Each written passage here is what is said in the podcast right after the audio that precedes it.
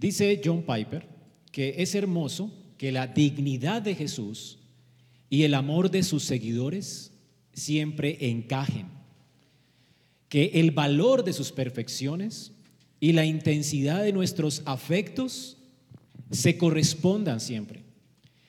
Y que cuando no es así, esto no es hermoso, sino que es suicida. Y es de lo que vamos a estar hablando en esta mañana. A la luz de la gloria del Señor, a la luz de su infinito amor por nosotros, a la luz de sus perfecciones y de la gloria que hemos visto hasta ahora en el Evangelio de Juan, ¿qué es lo más normal? Que nuestros afectos correspondan con eso, que nuestra adoración corresponda con eso. Y es lo que Juan nos muestra en este capítulo 12. Hemos visto hasta aquí cómo el Señor, hasta el capítulo 12, a través de Juan nos muestra su gloria y a través de muchas señales nos muestra su gloria. Hemos visto el carácter de Cristo, hemos visto las obras de Cristo. Y por eso la mitad del Evangelio de Juan termina aquí en el capítulo 12. Este libro, esta primera mitad ha sido llamado por los teólogos el libro de las señales. A partir del capítulo 13, como ustedes pueden leer, ya estamos viendo al Señor en el aposento alto, compartiendo con sus discípulos de manera íntima. Y luego tenemos ya que todos los capítulos de allí en adelante hablan acerca de el, tiempo con ellos en el aposento alto, la oración sacerdotal del Señor, cómo es entregado eh, por Judas y luego la crucifixión y la resurrección. Así que el capítulo 2 es el final de la primera mitad del libro. Podemos dividir el libro de Juan en dos mitades y aquí estamos ya terminando la primera mitad que se trata de las señales, lo que Jesús hizo. ¿Cómo podemos apreciar a través de lo que Él hizo que Él realmente es el Hijo de Dios? Y Juan quiere escribir esto para nosotros, ¿para qué? Para que creamos y para que creyendo en Él tengamos vida en su nombre. Así que Juan nos ha mostrado hasta aquí la gloria de Cristo a través de sus señales. Él nos ha mostrado su dignidad, él, nos ha mostrado el valor de Cristo, cómo es que Él es el Hijo eterno del Padre que descendió a esta tierra, cómo es que Él es el buen pastor, cómo es que Él es Yahweh, Dios con nosotros, cómo Él es la luz del mundo, cómo Él es el gran yo soy, la resurrección y la vida. Así que hermanos, hemos visto hasta ahora la gloria de Dios y vimos su gloria manifestada también en la más grande de las señales, que fue la resurrección de Lázaro, antes de la cruz, por supuesto, porque la cruz es la más gloriosa de las señales. Pero en la resurrección de Lázaro vimos que el Señor se revela como aquel que es todopoderoso, omnipotente, el Dios que está por encima de la muerte, y Él vino a solucionar el problema de la muerte y el pecado, Él es la resurrección y la vida, Él tiene potestad sobre la vida. Pero además Él tiene potestad de todas las circunstancias de nuestra vida. Él sabe cómo guiarlas. Él es el Dios que tiene entendimiento de todo lo que nos acontece y está siempre actuando a favor nuestro, aún en medio de las malas circunstancias, como lo que le sucedió a la familia de Lázaro. Él está allí obrando todas las cosas para nuestro bien. Vimos cómo Él es el Dios que está presente con nosotros también y se hizo hombre. Vimos allí en esta manifestación de su gloria, como Él también, además de ser perfecto Dios, es perfecto hombre. Él llora cuando Lázaro muere. Él se duele con nuestros dolores. Él vino a tomar sobre Él todas las debilidades humanas, todas las cosas que nosotros sentimos y experimentamos. Él las experimentó. Por eso tenemos un sumo sacerdote que puede compadecerse de nuestras debilidades porque fue tentado en todo, más sin pecado. Qué bueno, hermanos, ¿verdad?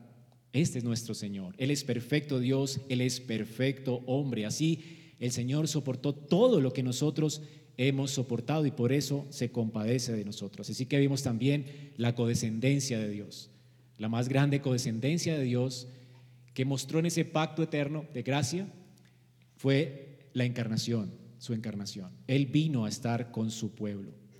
Así que estas manifestaciones de la gloria de Dios siempre provocan algo en el corazón de las personas que la ven. La gloria del Señor nunca deja a la gente sin provocar una reacción, sea que la reacción sea endurecer más el corazón de los hombres, o sea que la reacción sea odiarlo más, O sea que la reacción sea creer en Él y adorarle, como vemos en este capítulo. Y es lo que Juan nos quiere mostrar. Juan nos quiere mostrar la realidad de la apostasía, la realidad de, del hecho de que aunque veamos señales, eso no implica que adoraremos al Señor. La realidad es que el corazón del hombre es tan terriblemente perverso que a pesar de que vea cosas, aunque seamos sus discípulos, el corazón se puede mantener tan frío hacia Él y hacia su gloria que al final va a terminar como Lázaro odiándolo.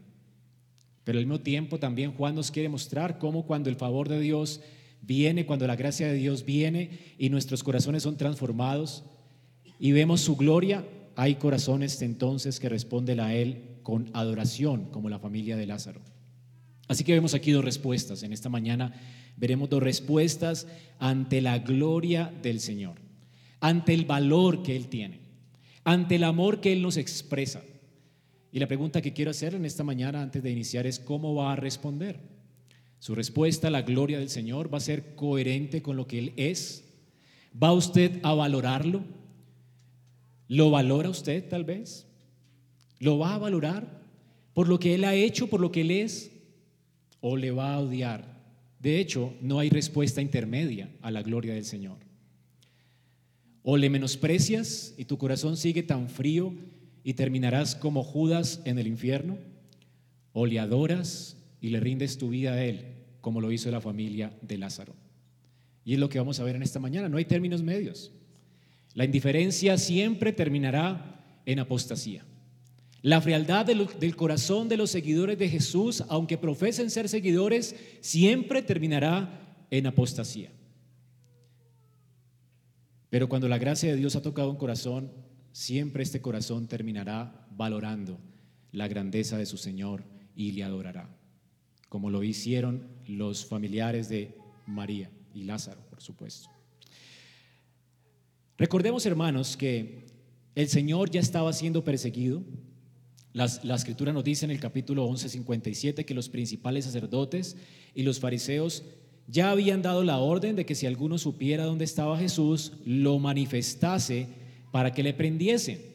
Habían ya en Jerusalén y en los alrededores letreros, por decirlo así, cuando usted viene, ve, en esas películas del oeste, se busca. Ya eh, la, la razón de estas personas es, tienen que encontrarlo y decirnos cuando lo encuentre para arrestarlo. Y seguramente ese se busca tenía eh, detrás de eso una recompensa. Se busca recompensa. 300 monedas de plata. Así que esta noticia se había regado por todo Israel, por todo Jerusalén de ese momento. Israel estaba solamente limitado a la tribu de Judá en el sur. Así que ahora el Señor sabía que su tiempo no había llegado y recuerden que una vez decidieron matarlo, Él se había ido con sus discípulos a la región de, eh, aquí a la ciudad, en versículo 54 dice que ya no andaba abiertamente entre los judíos, sino que se apartó de allí a la región de Efraín, a una ciudad llamada Efraín, y se quedó allí con sus discípulos. Así que él sabía que no era su hora y se aparta de la presencia de las multitudes. Él sabe que todavía no es la hora. Pero cuando la hora llega y la Pascua se acerca, el Señor se encamina hacia Jerusalén. Y ya en la intimidad, el Señor ya ha hablado a los discípulos acerca de que era necesario entregar su vida por ellos. Él les había hablado acerca de la Pascua. Él, en otros eh, evangelios, dice que él se enrostró a ir a Jerusalén, sabiendo que era su éxodo, su salida. Después de que ya sus discípulos habían sido informados, ellos sabían que Jesús le esperaba la muerte en Jerusalén. Ahora imagínate la respuesta ante la muerte de Jesús, ¿cuál sería? Bueno, para los que le aprecian, para los que entendían lo que él vino a hacer, era adoración. Pero para los que le odian, era decepción. Es seguro que Judas ya estaba decepcionado con Jesús. Él esperaba un reino militar, como muchos en Israel, y cuando entendió que ya no sería el ministro de Hacienda de ese reino, entonces él comenzó a inquietarse en su corazón y comenzar a, comenzó a pensar en maneras de, de, tener, de ganar algo de dinero, ¿verdad? Para ahora que él iba a morir. Así que lo que estaba pensando Judas siempre era en el dinero. Mientras que los discípulos Bueno, algunos tenían incertidumbre de qué pasaría con ellos, tal vez temían por su vida. Pero en la escena entra María y Juan nos cuenta que ella había sido una mujer que se sentó a los pies de Jesús, ¿se acuerdan?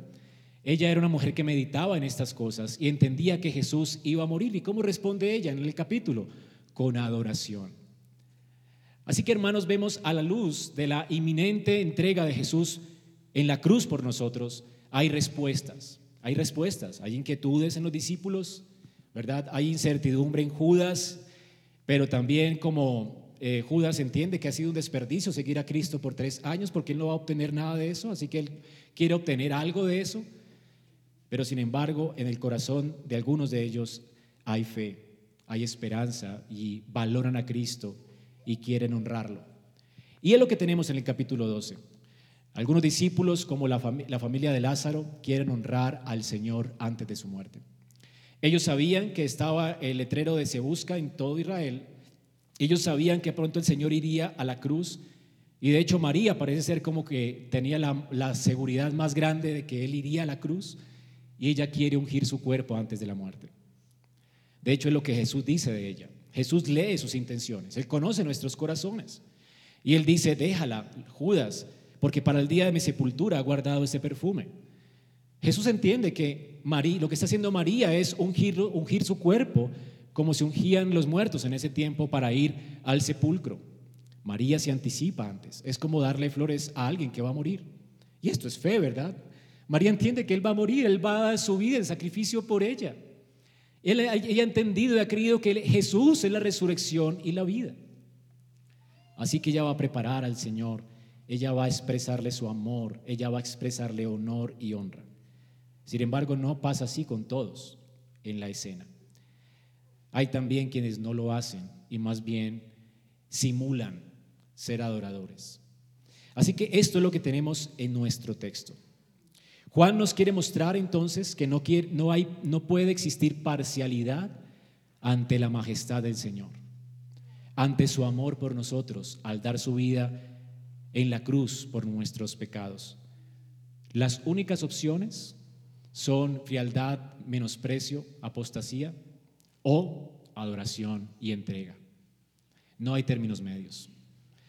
Así que si tu corazón está frío en esta mañana, tiembla y pregúntate, ¿realmente mis afectos corresponden con la grandeza de mi Señor? ¿Lo estoy valorando a Él por encima de cualquier cosa o por encima de mi propia vida? O no está correspondiendo mis emociones, mis sentimientos, mi conducta a la grandeza de Él. Pregúntate. Porque, hermanos, lo que hacemos, si corresponde o no con lo que Jesús es, es lo que determina si realmente tenemos o no una fe verdadera. La fe genuina corresponde a este increíble y glorioso Salvador con amor y adoración. La incredulidad se manifiesta con frialdad y se manifiesta con eh, prevención, ¿verdad? Como lo hizo Judas en esta escena. Así que vamos a ver dos actos en esta mañana. Actos de adoración de personas creyentes y, un acto de simulación de un incrédulo apóstata. Ambas personas eran seguidoras de Jesús. Y Juan quiere impactar el corazón de las personas que le están oyendo, la iglesia. En la iglesia hay estos dos tipos, hay estos dos tipos de personas. Hay adoradores y hay simuladores. La pregunta es qué tipo de persona eres tú. Visiblemente tú estás aquí como estaba Judas, María y los hermanos de Lázaro allí en presencia del Señor. Estamos aquí en presencia de Él. Sin embargo, entre nosotros hay simuladores y entre nosotros también hay verdaderos adoradores. Y si tú eres un simulador, aún es tiempo para que vengas a Cristo y arrojes tu vida a sus pies y le sirvas. Aún es tiempo. Y de hecho, Jesús le dice a, Lázaro que todavía es tiempo. Lo que hizo María era lo correcto. Y él podía también ofrecer su vida como lo hizo ella. La pregunta es, ¿querrás en esta mañana valorar a Cristo y menospreciar tu vida? ¿Entenderás que no hay esperanza para ti aparte de Él?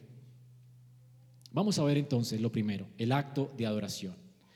Dice que eran seis días antes de la Pascua y Jesús vino a Betania donde estaba Lázaro, el que había estado muerto y a quien había resucitado de los muertos, y le hicieron allí una cena. Le hicieron allí una cena.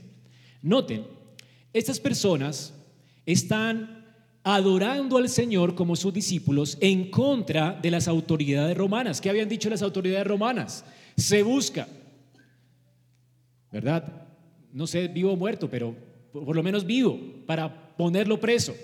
Pero se busca. Ya todos sabían que se buscaba a Jesús. Si lo encuentras, hay recompensa. Tienes que venir a informarnos.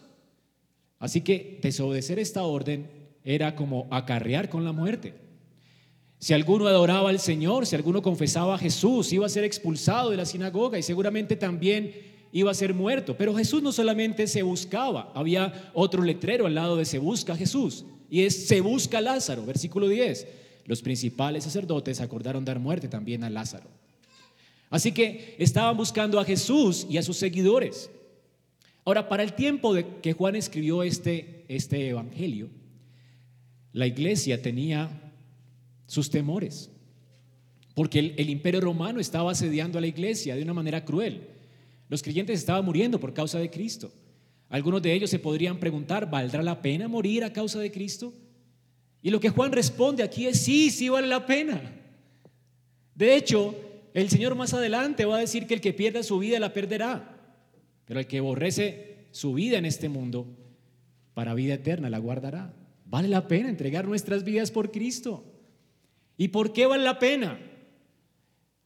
Y la, respuesta de Juan es a la luz de la, del, inminente valor que él tiene, de la grandeza que él tiene, de lo que él ha hecho.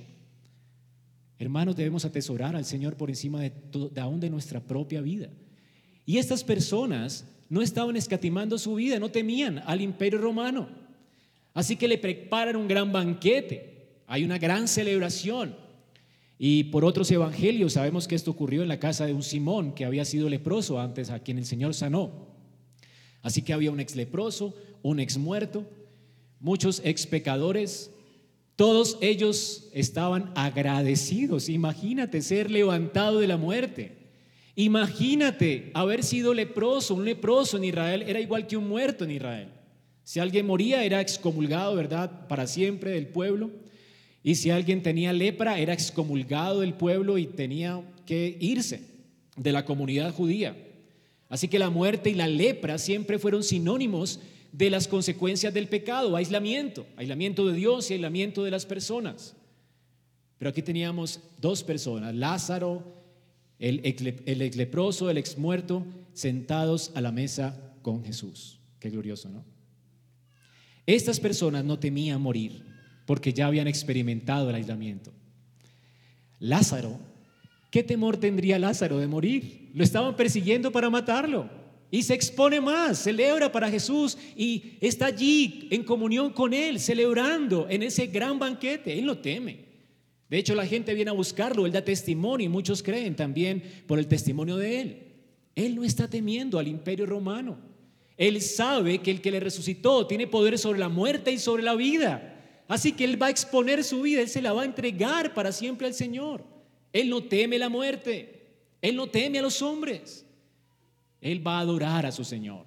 Él está contemplándolo en la mesa junto a, junto a los hombres que estaban allí sentados. Él le va a manifestar su amor y su agradecimiento con su familia. Así que está toda la familia de Lázaro allí.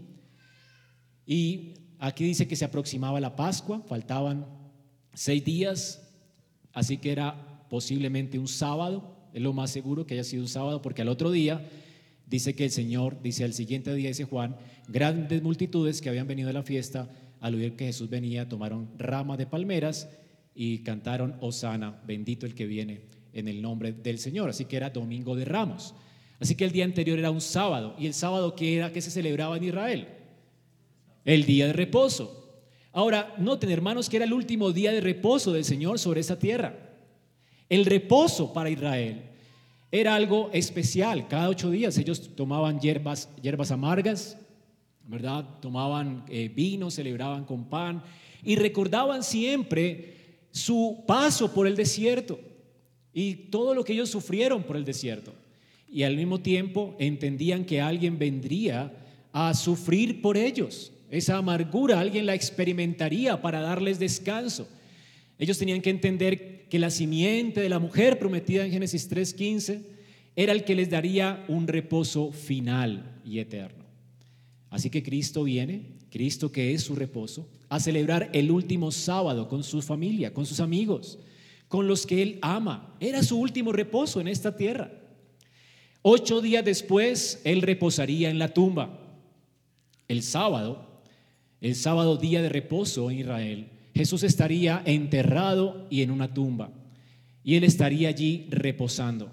Y Él reposó para que nosotros reposáramos también de nuestras obras, de nuestros pecados. Él murió para librarnos de la esclavitud del pecado, para darnos reposo de nuestros pecados, de el Satanás, del mundo.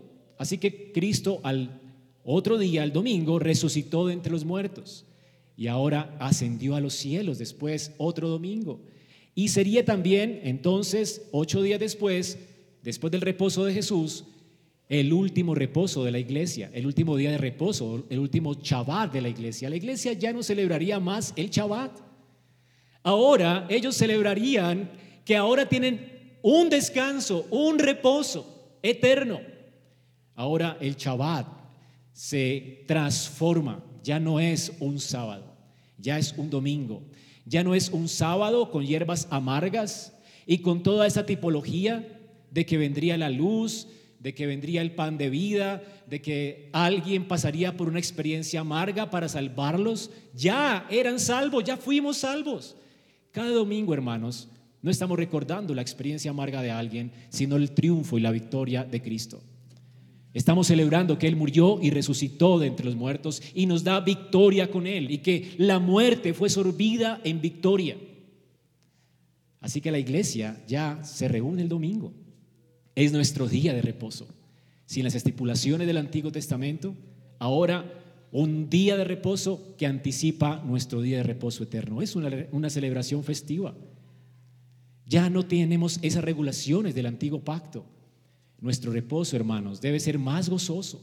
Estamos celebrando hoy que Cristo se levantó de entre los muertos. Ahora, hermanos, ya pueden imaginar, pues, lo confortable que estaría Jesús antes de experimentar la muerte en ese hogar. Era su último Shabbat antes de experimentar la amargura de la muerte por nosotros. Él estaba allí celebrando y siendo consolado por los suyos, por aquellos que él amó hasta el fin. Así que era un día especial para Jesús. Y esta fiesta se trataba de él, dice la escritura, le hicieron una cena a él. Todo se trataba de él. No era una cena para Lázaro ni para el ex leproso. No era una cena para otra persona más que él. Era una celebración para él. Y cada uno estaba haciendo lo suyo en esta fiesta. Ahora, cada uno hace lo que puede para adorarlo. Pone lo que tiene a su servicio. ¿Recuerden cuál era el talento y el don de Marta? El servicio. Marta, Marta, ella siempre estaba afanada con muchas cosas, pero aún así ella se ha convertido en una adoradora. Recordemos su confesión pública de fe. Recordemos su seguridad en Cristo. Ahora ella está sirviendo con un corazón lleno y rebosante de gozo por quien es su Señor. Su Señor había levantado a su hermano de entre los muertos. Ella amaba al Señor, ella amaba al pueblo de Dios. Y entonces seguramente estaba comandando a las demás mujeres que habían en esa casa. Las mujeres no se sentaban nunca con los hombres a la mesa. Así que podemos imaginar a Jesús sentado con Lázaro y muchos hombres alrededor, los discípulos, hombres allí en la mesa, las mujeres sirviendo, pero todas allí comandadas por Marta. Marta tomó el servicio en sus manos. Yo me encargo. Ella era la encargada de, servir. Dice, esto de hecho llamó la atención de Juan. Dice, y Marta servía. No nombra más gente.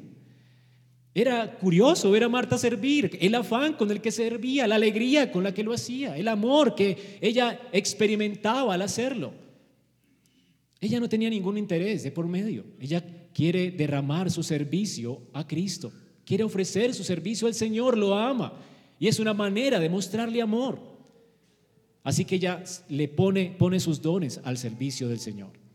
Su mejor don era el servicio y allí está ella sirviendo. Ahora, de hecho, el Señor siempre exalta el servicio. A veces somos injustos con Marta cuando decimos que es mejor estar a los pies del Señor que servir. Sin embargo, Jesús dignifica el servicio y dice que el mayor entre nosotros es el que sirve. No es el que se sienta a la mesa. Así que el servicio es dignificado por el Señor. El servicio es algo que debemos procurar todos nosotros. Ella pues está sirviendo con solicitud, ella está sirviendo con humildad, ella está sirviendo como un acto de adoración y por eso Juan no repara en nombrarla. No nombra a nadie más, sino a María. Ella lo está haciendo de una forma diferente a los demás. Hay algo inusual en el servicio de ella. Ya no es un servicio afanado, es un servicio interesado, ya quiere que todo esté bien para agradar al Señor y para amar a sus hermanos. Así que hermanos, es bueno imitar a Marta. Ese es el tipo de mujer que el Señor ha ordenado que tengamos de ella compasión si se queda viuda. De hecho, no a todas las viudas, la iglesia está llamada a servirlas. Dice la escritura que si queremos ayudar a una viuda tenemos que tener en cuenta esto, que haya tenido testimonio de buenas obras, si ha criado a sus hijos bien, si ella ha practicado la hospitalidad, que es lo que ya estaba haciendo acá, y si ha lavado los pies de los santos, que era lo que ella estaba haciendo acá, y si ha socorrido a los afligidos y si ha practicado toda buena obra. ¿A qué mujer tiene que ayudar la iglesia?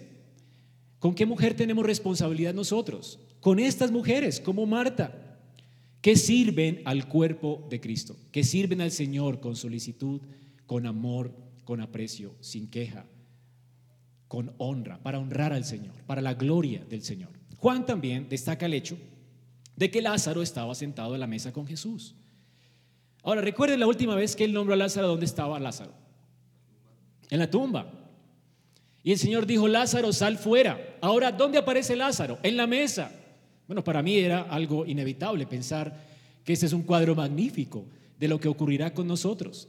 Un día el Señor vendrá con voz de trompeta, con trompeta de Dios y hablará y los muertos resucitarán. Y el lugar donde estaremos inmediatamente después de la resurrección será donde? En la mesa con el Señor, en, las gran, en, la, en la gran boda del Cordero. Y el Señor se ceñirá y nos servirá. Y allí estaremos compartiendo con Él en la mesa. Hermanos, este es nuestro destino. De la muerte nos levantaremos para estar con Él en su mesa. Y así como fue de real, Luke, este, Juan dice aquí que Lázaro había resucitado y estaba comiendo con Jesús, era real, no era un espectro. Él era una persona, la gente quería hablar con él. Él estaba comiendo con Jesús, estaba compartiendo con Jesús y por eso Él dice, Él había muerto y había resucitado. Y luego dice, y Lázaro era uno de los que estaban sentados a la mesa con Él. Es literal, Él resucitó. Esto no es un cuento. Él resucitó después de cuatro días, después de que su cuerpo y sus órganos estaban descompuestos. Ahora todos sus órganos funcionan. Hermanos, esta es nuestra esperanza. Todo tu cuerpo funcionará. Por supuesto, nuestros cuerpos serán cuerpos glorificados, que ya no verán la muerte. Lázaro vio otra vez la muerte. Él ya no tendría temor de ella, pero la vio. Eh, fue una resurrección, pero no fue la resurrección definitiva. La resurrección nuestra va a ser definitiva. Los cuerpos que se nos darán serán reales, literales, órganos nuevos, todo nuevo. Hermanos, y este cuerpo va a estar sentado a la mesa con Cristo. Y así como de literal es el pan y el vino que tomamos cuando celebramos la mesa del Señor, así será de literal el banquete de bodas que disfrutaremos y gustaremos en presencia de nuestro Señor. Pero lo más glorioso aquí es que Lázaro está sentado a la mesa con él. La mesa era el lugar de más intimidad para un judío, donde se podía mirar a los ojos. Bueno, hoy en día tal vez eh, la mesa no es algo muy agradable. Estamos eh, trabajando y todos están con sus celulares y todos nos sentimos de alguna manera humillados y nos toca tomar el celular para poder eh, tal vez enajenarnos como los demás, ¿verdad? Y esto es grosero. Sin embargo, las personas lo hacen y cuando la, la mesa es un lugar tan íntimo, es un lugar tan especial y siempre ha sido tan especial para el pueblo del Señor, cuando venimos a la mesa, hermanos, venimos con los ojos puestos en quien nos llama a su mesa, en quien nos invita. Que murió y resucitó por nosotros. Apreciamos que Él nos haya llamado a tener comunión con Él. Y ese mismo aprecio deberíamos tenerlo por las personas. Como creyentes, deberíamos motivar a los demás hermanos para respetar a aquellos que están delante de nosotros y guardar nuestros celulares, ni siquiera colocarlos en la mesa. El solo hecho de colocarlo en una mesa ya es como, ¿a qué hora lo va a tomar? ¿Verdad? ¿Nos sentimos irrespetados o no? Hermanos, esto es un acto de irrespeto. El Señor estaba aquí disfrutando a la mesa y Lázaro con él. Lázaro estaba contemplando la gloria de su Señor. Él estaba disfrutando de él. ¿Y quién no, después de levantarse de la muerte, va a disfrutar del Señor? ¿Quién quiere hacer otra cosa, verdad? Yo, yo quiero estar con Él, hablar con Él, mirarlo a los ojos. Él resucitó, hermanos. Así que Juan no repara en decirnos que Él estaba con Él a la mesa. Pero Juan además le llama la atención otra escena maravillosa. Y es en la que él más redunda en, en contarnos qué pasó. Y es la forma en que María adora al Señor. Cada uno está adorando a su manera, una con el servicio, Lázaro con su contemplación y adoración, pero María especialmente María, la mujer que se sentaba a los pies del Señor, la mujer que había estado meditando en las palabras de Cristo, en sus promesas, en que Él es la resurrección y la vida, la que había visto cómo su hermano resucitó de los muertos. María era una mujer muy callada. Ella no era una mujer que buscara el protagonismo como su hermana. No era una mujer que le gustara el protagonismo. De hecho, lo que Juan nos cuenta aquí es asombroso, porque lo que ella hizo es muy protagónico. Todo el mundo se dio cuenta. Hubo un estruendo cuando quebró el perfume a los pies del Señor. Y además toda la casa se llenó del aroma de ese. Fue extravagante lo que ella hizo. Algo fuera de lo normal, fuera de lo común. Pero algo tan fuera de lo común que no indignó al Señor, sino que le agradó al Señor. De hecho, el Señor la justifica. El Señor dice que la adoración de ella es coherente con quien Él es. De hecho, es obvio que ella haya hecho esto. Ella se estaba dando cuenta de la dignidad del Señor y lo que haría por ella después en esa Pascua. Ella estaba meditando todo el tiempo en estas cosas. Ahora María entra entonces en escena. Recuerden entonces que ella, siendo una mujer tímida, hace cosas asombrosas en esta escena. Dice el versículo 3 que ella tomó una libra de perfume de nardo puro, de mucho precio, y ungió los pies de Jesús y los enjugó con sus cabellos y la casa se llenó del olor del perfume. Así que hermanos, ella quiere expresar amor al Señor y devoción al Señor. Recuerden que los perfumes se usaban para honrar a una persona de, una alta dignidad. Algunos dicen que este perfume había sido guardado por la familia, tal vez era una herencia familiar. Y era para honrar al que, al, que era, tenía más honra en la casa el día de su muerte. Pero esta persona, pues Marta, María, perdón, no había usado este perfume con su hermano. Ella lo había guardado para el Señor. Ella entendía la alta dignidad que, que tenía aquel que había venido ahora a ser parte de su familia. Él es su hermano mayor. Él es Dios con nosotros. ¿Cómo reparar en gastos para Él? Ella quiere honrarlo. Y ella quiere hacerlo en el momento oportuno. Ella quiere que Jesús se dé cuenta cuánto ella lo ama. Y ella entiende que seguramente el cuerpo de Jesús va a ser puesto en una cruz, como el Señor ya había anticipado, que iba a ser entregado al imperio romano y ella entiende que tal vez no tendrá tiempo para ungir el cuerpo del Señor. Y se anticipa y lo unge en vida antes de que Él vaya a la cruz. ¿Recuerdan después de la resurrección del Señor que unas mujeres querían hacer lo mismo? ¿Pudieron hacerlo? Ya no pudieron hacerlo. Ya el Señor había resucitado entre los muertos. Así que si había un tiempo para honrarlo, era ahora. Era ahora.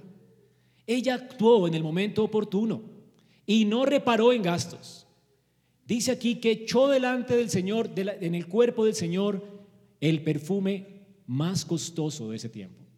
Un perfume de nardo puro.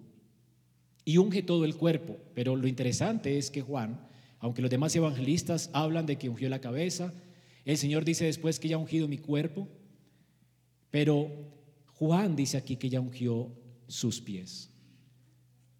O sea, todos son testigos, todos los discípulos son testigos de esta escena. Pero los otros evangelios hablan de la cabeza, del cuerpo, pero Juan está viendo cómo es eh, lo que mal impactó a él. O sea, cómo es que esta mujer le tira un perfume tan caro a los pies de alguien. Bueno, hermano, los pies, aún en nuestro tiempo, es lo que uno quiere mostrar, ¿verdad? Y en ese tiempo los pies eran en la parte del cuerpo más vil, más sucia. Tú venías de la calle y nadie quería postrarse ni, ni, ni querer colocar el cabello en los pies de alguien. Y más una mujer. ¿Qué mujer quiere ensuciar los pies con pies mugrientos, malolorosos y polvorientos? Y el Señor se hizo un hombre como nosotros. Pero lo más vil de él fue lo más apreciado para ella. ¿Es increíble? Lo que más apreció ella, lo que más aprecia una mujer ahora en este tiempo es su cabello. Sin embargo, ella lo usa como toalla. El cabello para una mujer es increíble, habla de su feminidad. De hecho, era una vergüenza quedarse sin cabello en ese tiempo para una mujer. Y creo que muchas mujeres cuidan hoy su cabello por eso, es una muestra de su feminidad. Ella arroja su feminidad a los pies de Cristo, su vida a los pies de Él. Ella se humilla hasta lo sumo. Ella no encuentra formas de agradecerle a Él, no encuentra formas de humillarse a Él y no encuentra formas de rendir su vida a Él. Así que ella encuentra lo más caro que tiene y lo pone a sus pies. Una libra de perfume y no cualquier perfume, de nardo puro. Era un perfume muy costoso que se traía del Himalaya y después de viajar en camello llegaba a Israel, no más el costo de la traída era costosísimo, pero hacerlo era muy costoso. Así que este perfume era muy caro. De hecho, cuando Judas se indigna por el, por el desperdicio, dice que esto costaba 300 denarios. Un denario era el salario de un día en el tiempo de Jesús para un jornalero. Así que tú puedes calcular esto. Bueno, un salario mínimo para nosotros de un día de trabajo, calcula esto por 300 días de trabajo. ¿Cuánto sería el costo de este perfume? Era mucho. Estamos hablando de millones de pesos. Millones, hermanos. Yo no sé cómo actuarías tú. Si una persona viene literalmente y arroja sus millones a los pies de alguien, a los pies mugrosos de alguien, y lo deje allí, en los pies mugrosos de alguien, ¿Cómo te sentirías tú?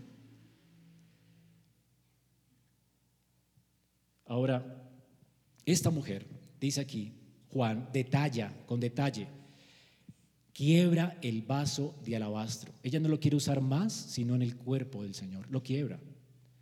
El alabastro era el yeso, era un yeso algo transparente, una piedra blanca, parecida al yeso, seguramente dice Hendrickson. Y allí se colocaba un perfume y tenía una boquilla pequeña para dosificar y pudieran las mujeres echarse poco a poco. Pero este perfume ella lo quiebra, quiebra esa boquilla para que el, líquido salga sin ninguna eh, tropiezo y sale ese perfume y todo el cuerpo del Señor es ungido y Juan dice, wow, y todo fue puesto allí a sus pies, todo el contenido del frasco. Qué perfume tan caro. Luego se suelta el cabello y hace lo más deshonroso que le pudiera parecer a una mujer. Soltarse el cabello en público era también deshonroso, no era bien visto. A ella no le importa. Ella era una mujer tímida, no le importa quebrar ese frasco y llamar la atención. Ella no está enfocada en los hombres, está enfocada en él. A ella no le importan las críticas. Ella no le importa y no ve su acto de entrega y adoración como un desperdicio. Ella encuentra lo más costoso que cree ella que tiene en sus manos y lo quiere poner a los pies del Señor. Y los demás van a criticarla por eso. No solo Judas, dicen los evangelios que también los demás se enojaron. Todos la critican, todos la juzgan. Esto fue un desperdicio. Ahora, ella entonces, hermanos, fue generosa. Ella se humilló lo más que pudo por amor al Señor. ¿Y por qué lo hizo? Hermanos, las emociones de ella estaban bien enfocadas. Aquí no tenemos una persona loca. Hay mucha gente loca en las iglesias de hoy en día, ¿verdad? Que van y entregan sus carros y lo hacen, ¿verdad? Porque simplemente alguien les dijo que lo hicieran y que les iba a ir mejor. Y entregan sus dineros y sus billeteras y sus platas y todo lo que tienen, ¿verdad? Y después viven en gran ruina y se lamentan por haberlo hecho, porque lo hicieron en un estado de locura. No porque han contemplado la dignidad de Cristo, sino porque sus emociones fueron manipuladas por un perverso lobo. Pero esta mujer, aquí no hay música bonita, ¿verdad? Aquí hay comida, platos, conversaciones normales.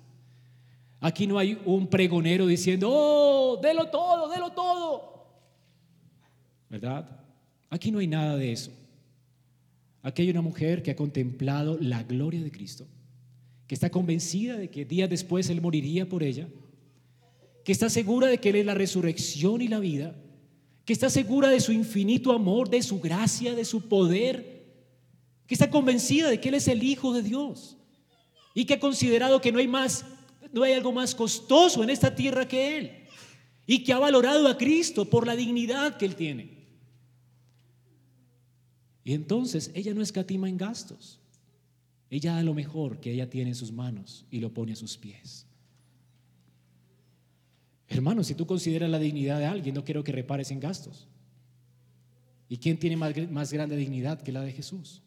De hecho, esto me recuerda a Pablo cuando contempló la gloria de Cristo después de haber sido un fariseo, después de haber amado su religión, después de haber sido un hombre tan elocuente en su vida, tan intelectual, tan inteligente, con tanto futuro. Desperdicia su futuro. Se arriesga a ser expulsado de las sinagogas, odiado por el pueblo y todo esto que él tenía, que era tan honroso para él, que él cuidaba tanto y atesoraba tanto, a la luz de la grandeza de Cristo, él dice estas palabras en Filipenses 3:7, todas esas cosas que eran para mi ganancia, las he estimado como pérdida por amor a Cristo. Y estimo ciertamente todas esas cosas como pérdida, como excremento, por la excelencia del conocimiento de Cristo, mi Señor, por amor del cual lo he perdido todo. Y todo eso lo tengo por excremento. ¿Qué es mi vida para ponerla a sus pies? ¿Qué es mi sabiduría para usarla para mí mismo? ¿Qué es, qué es mi tiempo, mis recursos para vivir para mí?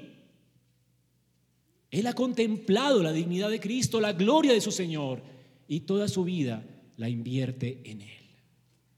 Pablo dice después, para mí el vivir es Cristo y el morir es ganancia.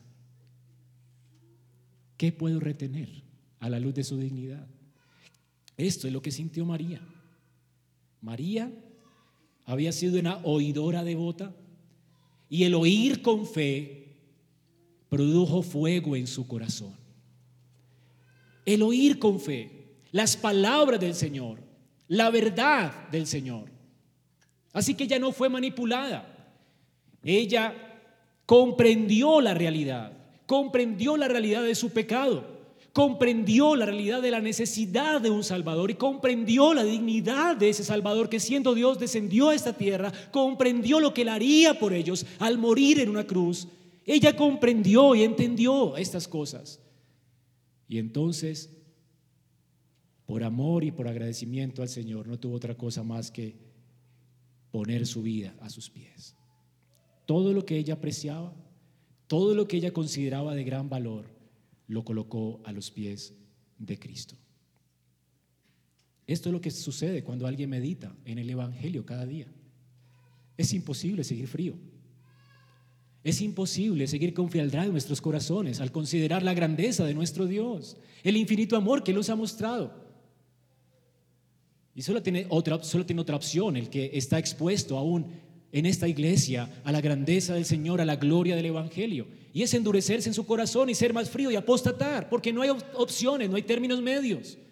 O apostatas o le adoras, o simulas o le adoras. O eres un simulador o eres un adorador. Los demás entonces juzgan a esta mujer como lo que había hecho ella algo impropio, como una tonta.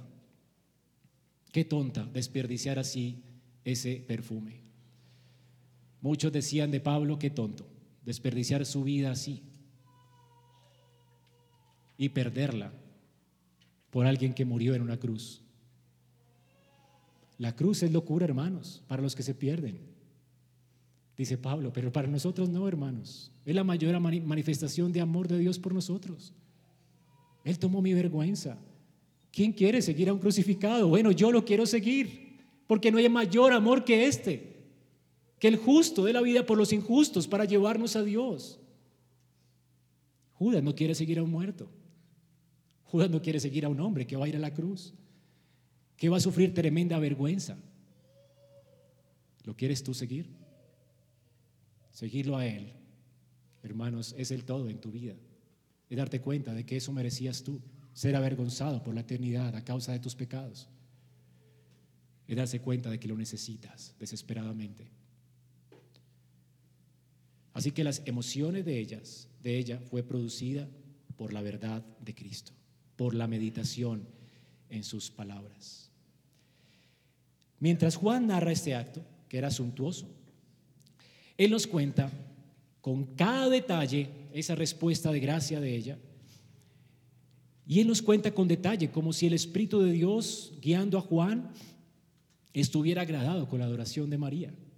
Sin embargo, esa adoración es interrumpida por un acto de simulación. Ahora entra en escena un simulador. Los simuladores siempre se enojan cuando alguien muestra extravagancia en su adoración a Cristo. El simulador siempre dice, no, es tan exagerado. Eso es exagerado, ¿verdad? No te la tomes tan en serio.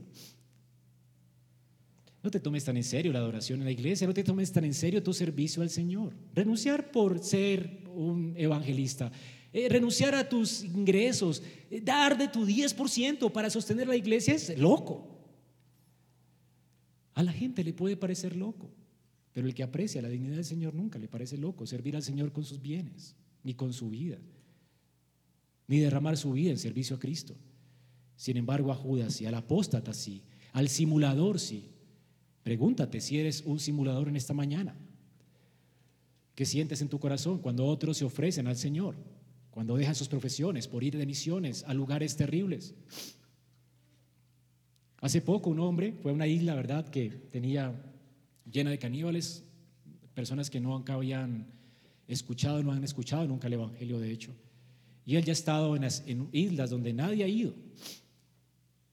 Y muchas personas se preguntarían si fue un desperdicio para él ir a esta isla, llevar medicinas para compartir a esa gente del Evangelio. Y cuando llegó a la playa, dispararon una flecha y allí quedó muerto hace unas semanas atrás. Y como él hay muchos ahora arriesgando su vida en China, porque han tenido su vida en poco a la luz de la inmensa grandeza de Cristo y de la necesidad que este mundo tiene de Él. ¿Qué estás haciendo tú por el Señor? Y no tienes que ir a China.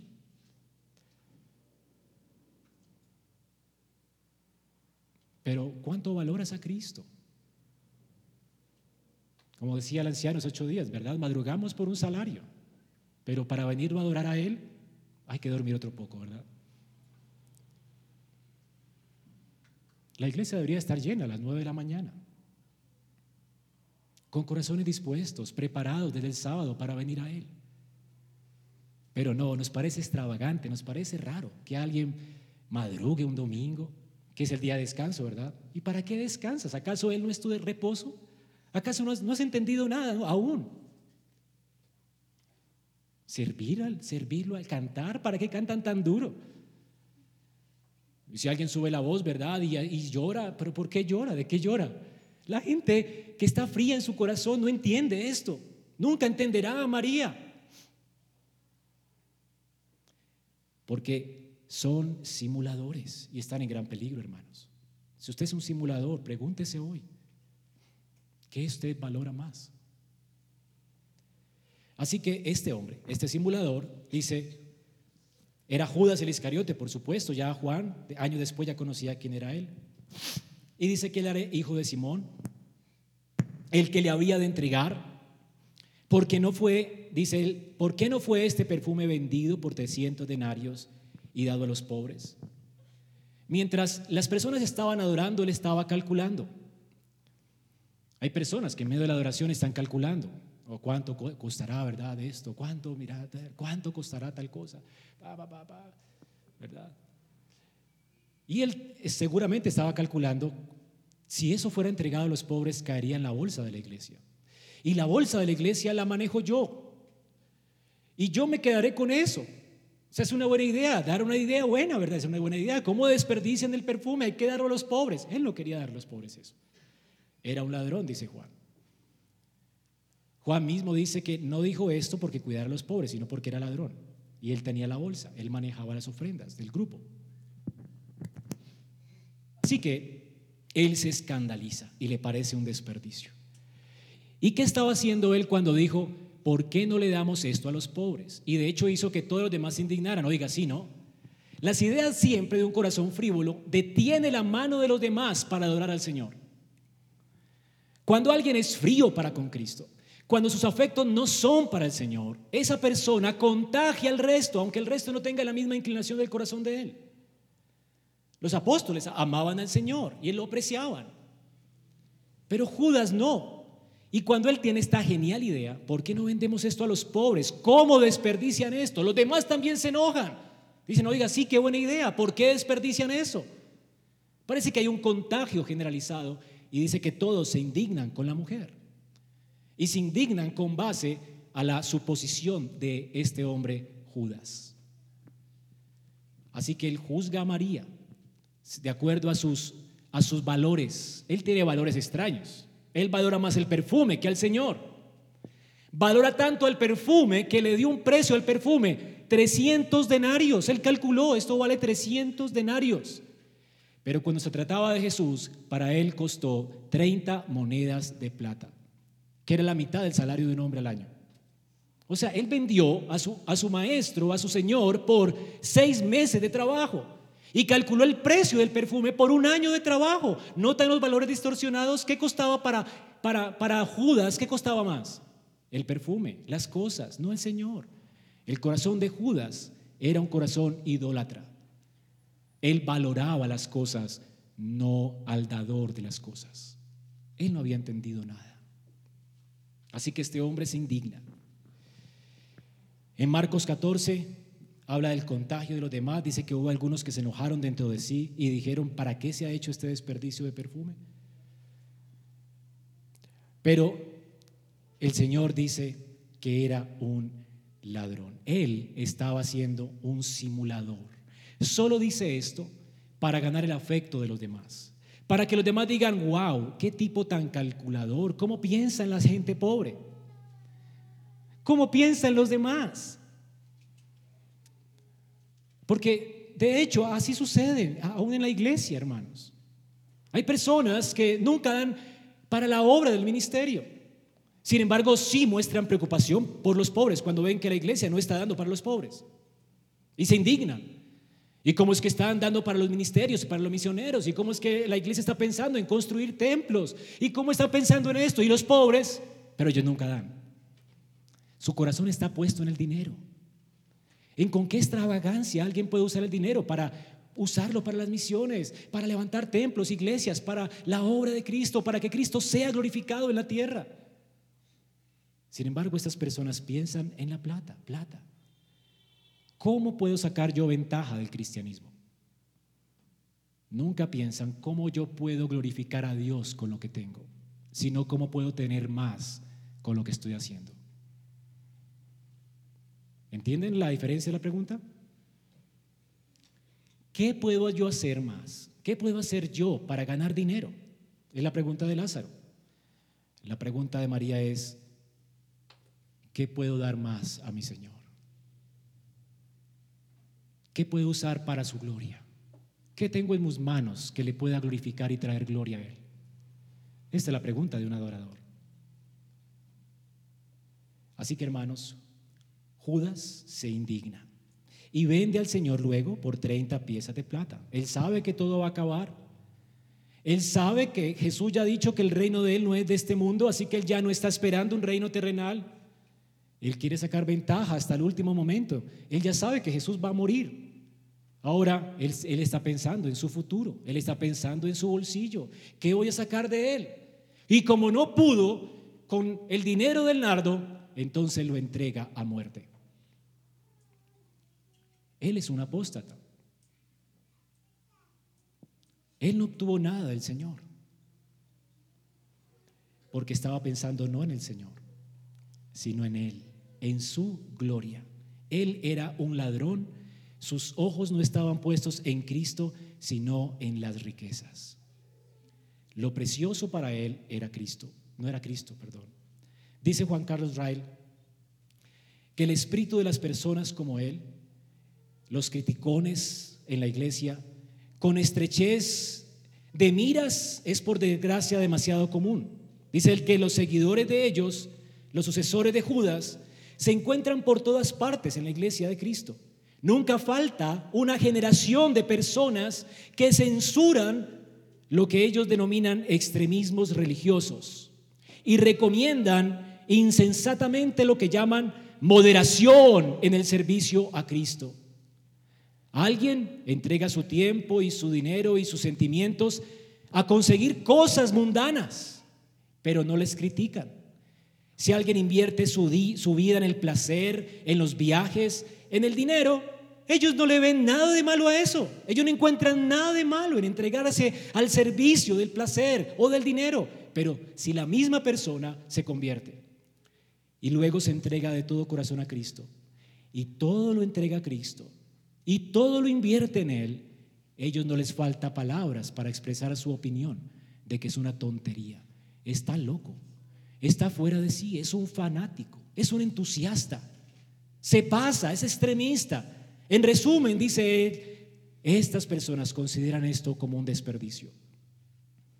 Una vez que uno entiende la depravación del pecado, hermanos, y la, misericordia de Cristo al morir por nosotros pecadores, Nunca pensará que algo es excesivo o demasiado costoso para entregárselo a Cristo. Lo que pensará es, ¿qué pagaré a Jehová por todos sus beneficios para conmigo? Es lo que dice el Salmo 116, 12. Temerá perder el tiempo, temerá perder los talentos, el dinero, perderá perder sus sentimientos en las cosas de este mundo, pero nunca temerá perderlas en su Salvador. Temerá, sí, ir a los extremos en los negocios, ir a los extremos con el dinero, ir a los extremos en la política, ir a los extremos con el placer, pero nunca temerá ir a los extremos para honrar al Señor. ¿Qué límite hay para honrar a aquel que lo dio todo por nosotros? ¿Qué límite hay? Nunca llegarás a un extremo. Jamás llegaremos al extremo, hermanos, de lo que llegó Él, al morir en una cruz, al dejar su posición de Dios y al venir a dar su vida en rescate por nosotros. ¿Qué se puede comparar a ese amor lleno de derroche? Como dice alguien que compuso una canción, mientras yo vengo a traer a él una ofrenda, estaba viéndolo morir. Cuando vine a ofrecerle mi vida, él ya estaba ofreciendo la suya. ¿Qué puedo dar a él? ¿Qué puede ser digno para él? Así que Jesús, ¿cómo juzga Jesús a Lázaro? A las personas que dicen, ay, tan exagerado eso, ¿verdad? Ah, perdona, Judas. Jesús dijo, Judas, déjala, déjala en paz, déjala en paz. Ella está haciendo bien, ella está apreciándome a mí por encima de su perfume.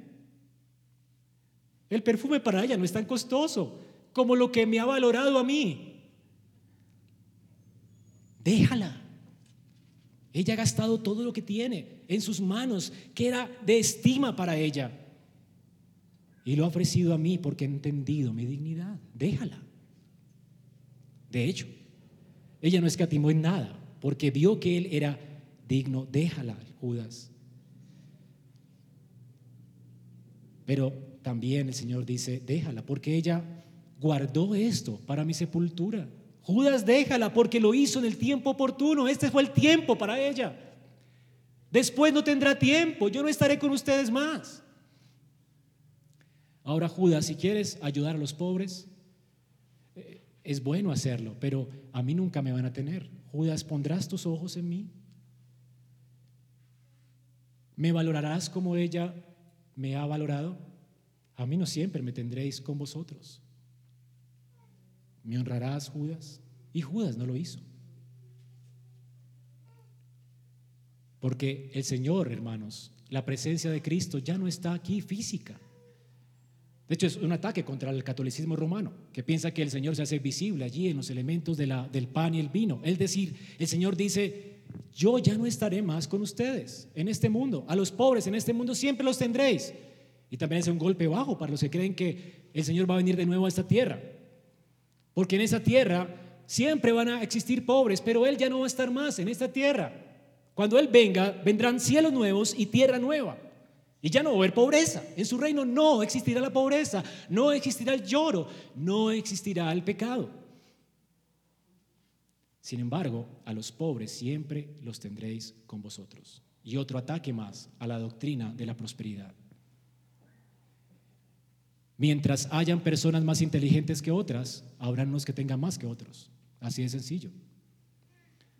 Porque por las cosas que tenemos, los sentimientos que tenemos, hay unos más perezosos, unos más diligentes, unos más sabios, otros menos entendidos. Y los más sabios muchas veces hacen más dinero que los menos sabios. Por ese asunto siempre va a haber pobreza. ¿Tú crees que puedes eliminar la pobreza? No, Judas. Entonces, tú siempre vas a tener oportunidad de ayudar. Toda la existencia vamos a tener oportunidad de ayudar a los pobres. Si quieres hacerlo, oportunidades hay o no. Pero el punto es que él no quería hacer esto. Él quería la platica para él. Así que vio esto como un desperdicio. Hermanos, dice entonces el Señor, ella ha hecho lo que podía y en su tiempo. Marcos 14 dice que ella hizo lo que podía. Y lo hizo en el tiempo oportuno. A mí no me tendréis. Solamente había una oportunidad para honrar al Señor antes de su muerte y era esa. Luego entraría el domingo de Ramos a Jerusalén. Días después le, le pondrían preso. Luego lo crucificarían y ella ya no tendría acceso a ese cuerpo. Ya no habría más oportunidad. Esta era la oportunidad. Y de hecho fue la única que ungió al Señor antes de su muerte. Qué gozo, ¿verdad? Y el Señor dice después en otro evangelio, lo que ella ha hecho será recordado por todas las naciones hasta lo último de la tierra. Esta muestra de oración extravagante, hermanos, está siendo predicada para que nosotros nos preguntemos si ese es el corazón que tenemos. ¿Eres realmente un adorador o eres un simulador? En conclusión, María, su familia, la familia de Lázaro, ellos estuvieron expuestos a la misma verdad, vieron a Jesús, vieron su gloria, escucharon el mismo evangelio. Sin embargo, ellos adoraron mientras que Judas simuló. Judas, por supuesto, se condenó. Su juicio será terrible. La escritura dice que el Hijo del Hombre vendrá y él va a ir a la cruz, según está escrito de él, Mateo 26. Pero hay de aquel hombre por quien el Hijo del Hombre es entregado. Bueno le fuera a ese hombre no haber nacido. Y así todos los que son como él. Si tú has escuchado el Evangelio semana tras semana y, tu corazón sigue frío con relación a Cristo y entiendes como un acto de devoción extravagante que otros entreguen a Él y entreguen sus vidas para Él y tú no entiendes cómo lo hacen. Y te estás endureciendo más en tu corazón al escuchar este evangelio cada ocho días en esta iglesia. Mejor te hubiera sido no haber nacido, dice el Señor. Quiere estar aquí escuchando, porque no tienes excusa. Va a haber mayor condenación para ti. La escritura lo dice con una parábola. Va a haber, van a venir más azotes para ti.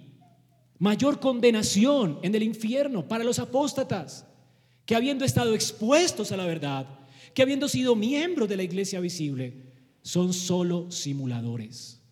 Personas que tienen su corazón en el dinero, en su placer, en sus propias vidas. Personas que no han entregado su vida al servicio de Cristo. La pregunta es, ¿qué tipo de persona eres tú?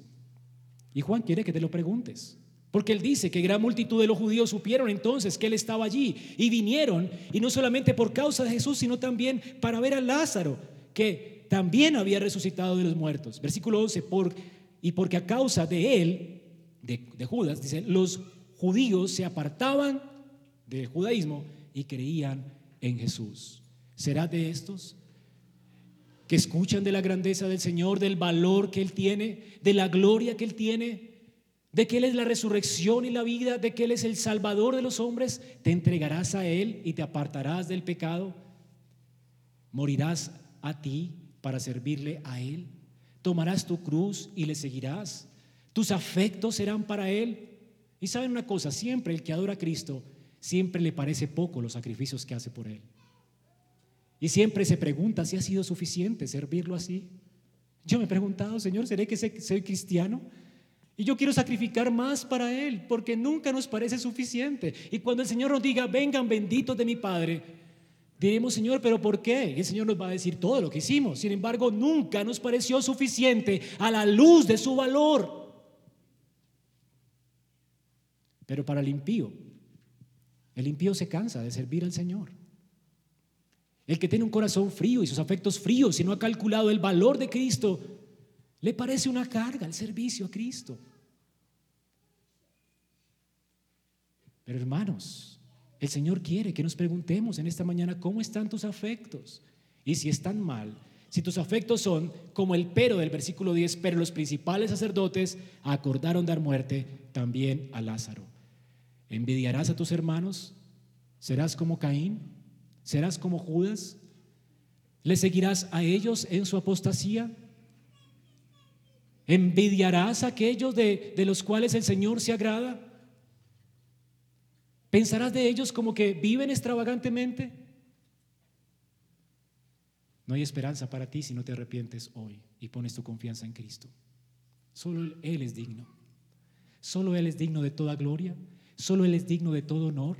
Solo Él es digno de toda nuestra humillación y servicio, porque Él siendo Dios se hizo hombre y siendo hombre se humilló hasta la muerte y muerte de cruz para redimirnos de nuestros pecados. ¿Qué hombre redimido no ama al Señor? Como dice Pablo, hermanos, si uno murió por todos, ¿acaso no todos moriremos por Él? Vamos a orar. Padre, gracias por tu exhortación en esta mañana. Señor, no podemos conocer ni juzgar el criado tuyo. Y todos los que estamos aquí somos tus criados. Y cada uno, Señor, seguramente está dando de lo que tiene. Y cada uno está sirviéndote a ti, siguiéndote y profesando fe. Pero Señor, que en esta mañana cada uno se pregunte en su corazón si es un simulador o un adorador. Y que mismo se juzgue. De manera que no haya entre nosotros personas que se mientan y se engañen a sí mismas. Señor, tú revelas esta condición del hombre para que nosotros no nos engañemos. Que podamos preguntarnos pues en esta mañana, hermanos, a la luz de lo que hemos visto, ¿hay afectos por Cristo en nuestros corazones? ¿Estamos entregando a Él lo mejor que tenemos para su gloria? ¿Consideramos todo por basura para honrar a Cristo? ¿Qué sacrificas por Él? ¿Qué es lo que piensas mientras estás solo? ¿O acaso hay idolatría en tu corazón? ¿Valoras más una relación, el dinero, tu pecado tal vez, el placer? Y te aferras a Él porque piensas que en esas cosas hay salvación, pues te equivocas. Hoy puede venir arrepentimiento y a la fe. Señor, obra en el corazón de los que están aquí. Señor, que ellos puedan apreciar la grandeza de tu gloria, de tu amor para con los hombres y que puedan venir a ti, a tus pies y rendir sus vidas.